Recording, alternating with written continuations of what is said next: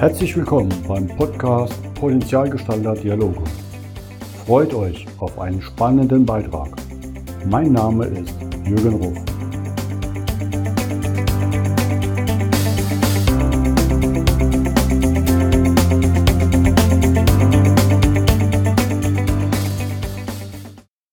Willkommen zum heutigen Podcast.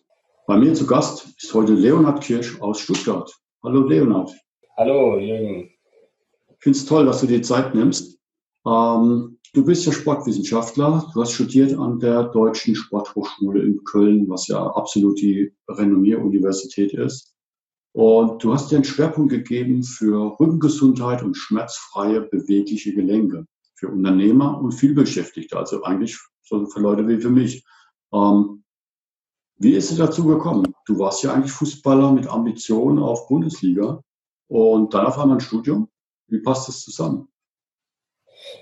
Ja, ähm, ist im Grunde eine lange Geschichte. Also erstmal vielen Dank nochmal für die Einladung hier im Podcast. Ähm, das Ganze hat eigentlich so angefangen, dass ich ja als kleiner Junge, wie wahrscheinlich viele, ähm, Fußballprofi werden wollte. Aber ähm, aufgrund von mehreren Umzügen mit meinen Eltern bin ich immer wieder irgendwie rausgerissen worden und mein soziales Umfeld verloren und das hat mir einen ziemlichen Bruch gegeben, gerade so mit 13, 14 und konnte dann auch nicht mehr so richtig an die Leistung anschließen wie vorher. Und wenn man dann halt irgendwann 18, 19 ist, realisiert man halt, ähm, dass das mit dem Fußballprofi wahrscheinlich nichts mehr wird. Und dann musste ich mich umorientieren. Ich wollte aber auf jeden Fall was mit Sport machen. Das ist einfach meine Leidenschaft schon immer gewesen. Und ähm, ja, habe mich dann dazu entschieden, Sportwissenschaften zu studieren und mich auch auf den Eignungstest äh, vorbereitet, der vielleicht nicht so ganz einfach ist. Ähm, und habe dann Sport studiert, genau. Also das war dann so das, was ich äh, machen wollte und was mir auch sehr, sehr großen Spaß gemacht hat. Ähm, nur kam da dann im Grunde auch das nächste Problem sozusagen, auf mich zu, weil ich mich ähm, ja, ziemlich stark verletzt habe, zweimal im Sportstudium. Und das ist im Grunde dann auch jetzt der Grund dafür, warum ich mich auf Rücken und äh, Gelenke spezialisiert habe, ähm, weil ich einfach selber die Erfahrung gemacht habe, wie schlimm es ist, wenn man seinen Bewegungsapparat nicht mehr so bewegen kann, wie man es gewohnt ist oder eben einfach von Schmerzen eingeschränkt ist. Was ich sehr gut nachvollziehen kann, da ich ja selber mit Handball hohe Ambitionen hatte und dann auch Sehnenabriss, Knieprobleme. Ja. Und bei meiner Skilehrerprüfung abends auch nicht mehr alleine aus der Hocke hochkam, weil die einfach zugemacht haben und die Leute ja. nicht hochheben mussten. Ähm, ja, das ist nicht einfach. Du hast aber trotzdem das Studium geschafft. Ähm, weil das ist ja dann auch schon mit Verletzungen nicht einfach. Genau, also ich habe mir zweimal das Kreuzband gerissen ähm, und beim ersten Mal habe ich das ja so eigentlich ganz klassisch ähm, mit Gerättraining, Beinpresse und so weiter auftrainiert. Immer schön darauf geachtet, dass ich alles richtig mache. Ähm, bloß nicht aus dem Bewegungsradius ausbrechen ähm, und habe mir dann aber, ich war drei Wochen wieder im Training, habe wirklich ein Jahr pausiert. Ähm, Arzt hat gemeint, alles super, kannst wieder voll einsteigen war ich wieder drei Wochen im Training, habe es mir direkt wieder gerissen. Ui. Und ähm, ja, genau, das ist dann halt so gewesen, wo ich gesagt habe, okay, da war vielleicht beim ersten Mal, habe ich doch vielleicht doch irgendwas nicht richtig gemacht ähm, und habe dann bin dann stark ins Umdenken gekommen und bin damals auch durch einen Kommilitonen im Studium auf das sogenannte Movement Training gekommen. Das heißt, es ist einfach so, dass man sich möglichst breit aufstellt in der Bewegung. Und das ist im Endeffekt auch das, was ich nach wie vor verfolge, weil ähm, das Problem, was ich einfach gesehen habe bei mir, ich habe vorher nie wirklich Extremsituationen mit meinem Knie trainiert. Das heißt, ich habe immer schön darauf geachtet, dass ich alles richtig mache und bewusst und habe aber nie mal trainiert, wirklich irgendwie in den Sandkasten zu hüpfen und mein Knie mit Absicht mal ausbrechen zu lassen ähm, was aber natürlich in, in einer Sportart wie Fußball oder sowas ja tagtäglich vorkommt. Und wenn dein Knie aber vorher dann nie dran gewöhnt ist, dann ist die Verletzungswahrscheinlichkeit halt wesentlich höher, als wenn man das äh, vorher trainiert. Und dadurch bin ich dann im Endeffekt jetzt auf mein jetziges Trainingskonzept gekommen, wo ich einfach versuche, ähm, ja, nicht nur Kraft den Gelenken beizubringen, sondern auch eben sehr viel Mobilität. Und ähm, wenn man die Kraft und die Dosis ver verträgt, auch Extremsituationen. Das heißt, ich trainiere natürlich Stück für Stück aufbauend, aber ich trainiere vor allem die Gelenke eben auch in Extremsituationen beziehungsweise Endgelenksstellungen. Ne? Das heißt, ähm, mhm. ja, schon, ja. schon ein bisschen die Punkte rein tun, wo es normalerweise schmerzt. Ähm, genau. Jetzt bietest du das ja auch als Personal Trainer an, was zu Corona-Zeiten vielleicht jetzt nicht gerade so nachgefragt ist. Ähm, und wir zeichnen ja auch gerade virtuell auf und du hast mir auch erzählt, du bist deutschlandweit eigentlich auch virtuell jetzt aktiv als Trainer. Wie funktioniert das? Genau, also das war tatsächlich ähm, auch eine Umstellung für mich, ähm, denke ich mal, wie für, für alle. Ähm, ich habe angefangen, das Ganze natürlich im 1 zu 1 Training zu machen, ähm, was einfach super funktioniert und ich war dem auch ein bisschen skeptisch gegenüber, das Ganze ähm, virtuell machen, auch wenn man jetzt auch schon weiß, es gab es ja auch vorher schon, dass äh, viele Trainer virtuell arbeiten.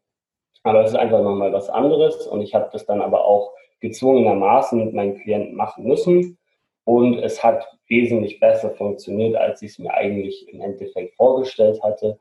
Es funktioniert im Grunde so, ähm, dass man es entweder mit dem Handy macht oder ganz normal mit dem Laptop. Die stellen es im Grunde vor sich auf und wir machen das 1 zu 1 Training genauso wie wenn ich vor Ort bin. Und nachdem ich jetzt auch schon ein paar Jahre Erfahrung habe, ähm, war es jetzt für mich auch nicht so schlimm, weil ich meine ja, Anweisungen recht präzise ausdrücken kann und die Klienten dann eigentlich genau wussten, was sie korrigieren müssen und äh, wie sie die Übungen ähm, besser ausführen, wenn ich es sage. Und ja, deswegen habe ich gedacht, gut, wenn, wenn das jetzt wirklich so gut klappt, dann kann ich das Ganze natürlich auch deutschlandweit anbieten ähm, und habe da jetzt dann auch ähm, nochmal zwei neue Kunden aus Nürnberg hinzugewonnen und mache das jetzt eben auch äh, über Online-Coaching, was sehr gut funktioniert.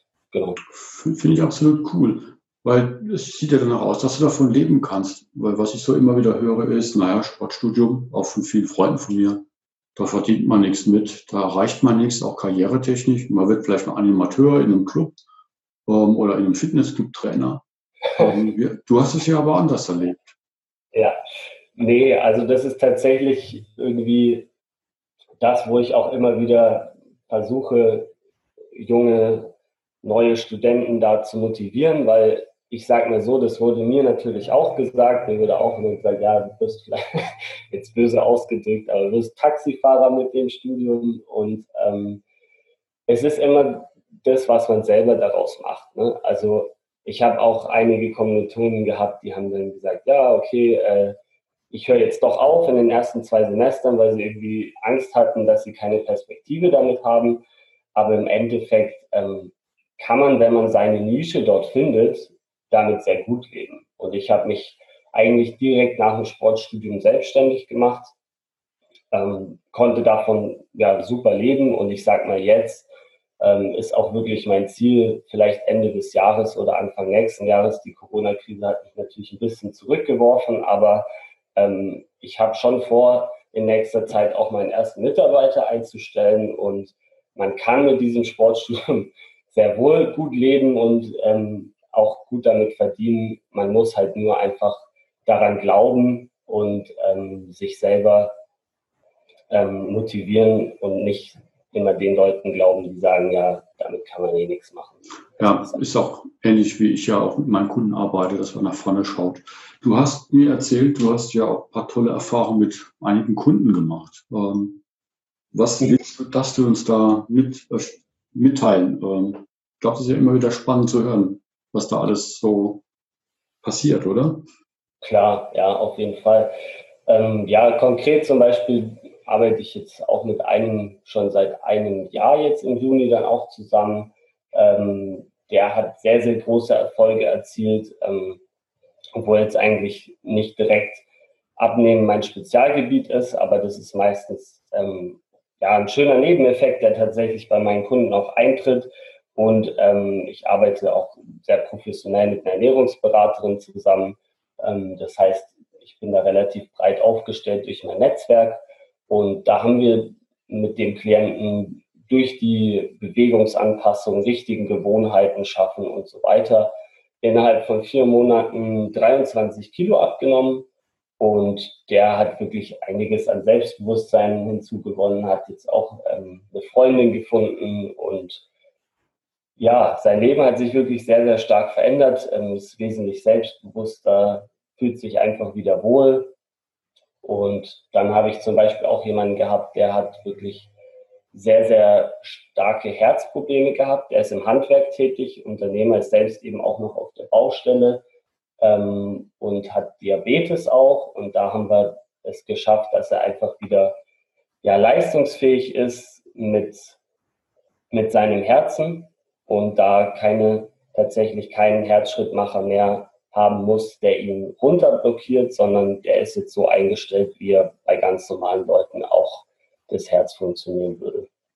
Und das finde ich so cool, ne? weil die Leute sagen immer, ja, das geht ja dann nur für Hochleistungssportler. Ich kann sagen, klar, ich komme aus einer Sportfamilie, ich bin Sport gewohnt ja. und profitiere in meinem Beruf davon, dass ich diese Fitness habe. Ja, auf jeden Fall. Auf der anderen Seite der Transfer, zu sagen, ja, das hilft auch im Kleinen und ähm, manchmal ja einfach die Stabilität im Rücken, das richtige Heben, dass man den ganzen Tag so einen harten Job im Leben machen kann, wie auf der Baustelle. Ich finde ja. das toll. Ich glaube, wir könnten uns jetzt noch stundenlang über die verschiedenen Sachen unterhalten. Ähm, vielleicht gibt es ja noch mal einen zweiten Podcast mit dir. Schauen wir mal nächstes Jahr Bericht mit deinem ersten Mitarbeiter. Oh, ich ja. sage herzlichen Dank für deinen Besuch heute und drück dir voll die Daumen, dass es so weitergeht. Ich freue mich immer, solche Geschichten zu sehen. Ja, vielen Dank. Danke dafür. Ähm, sehr gerne, dass wir das wiederholen. Ähm, würde mich freuen. Ja. Ja, bleib dran.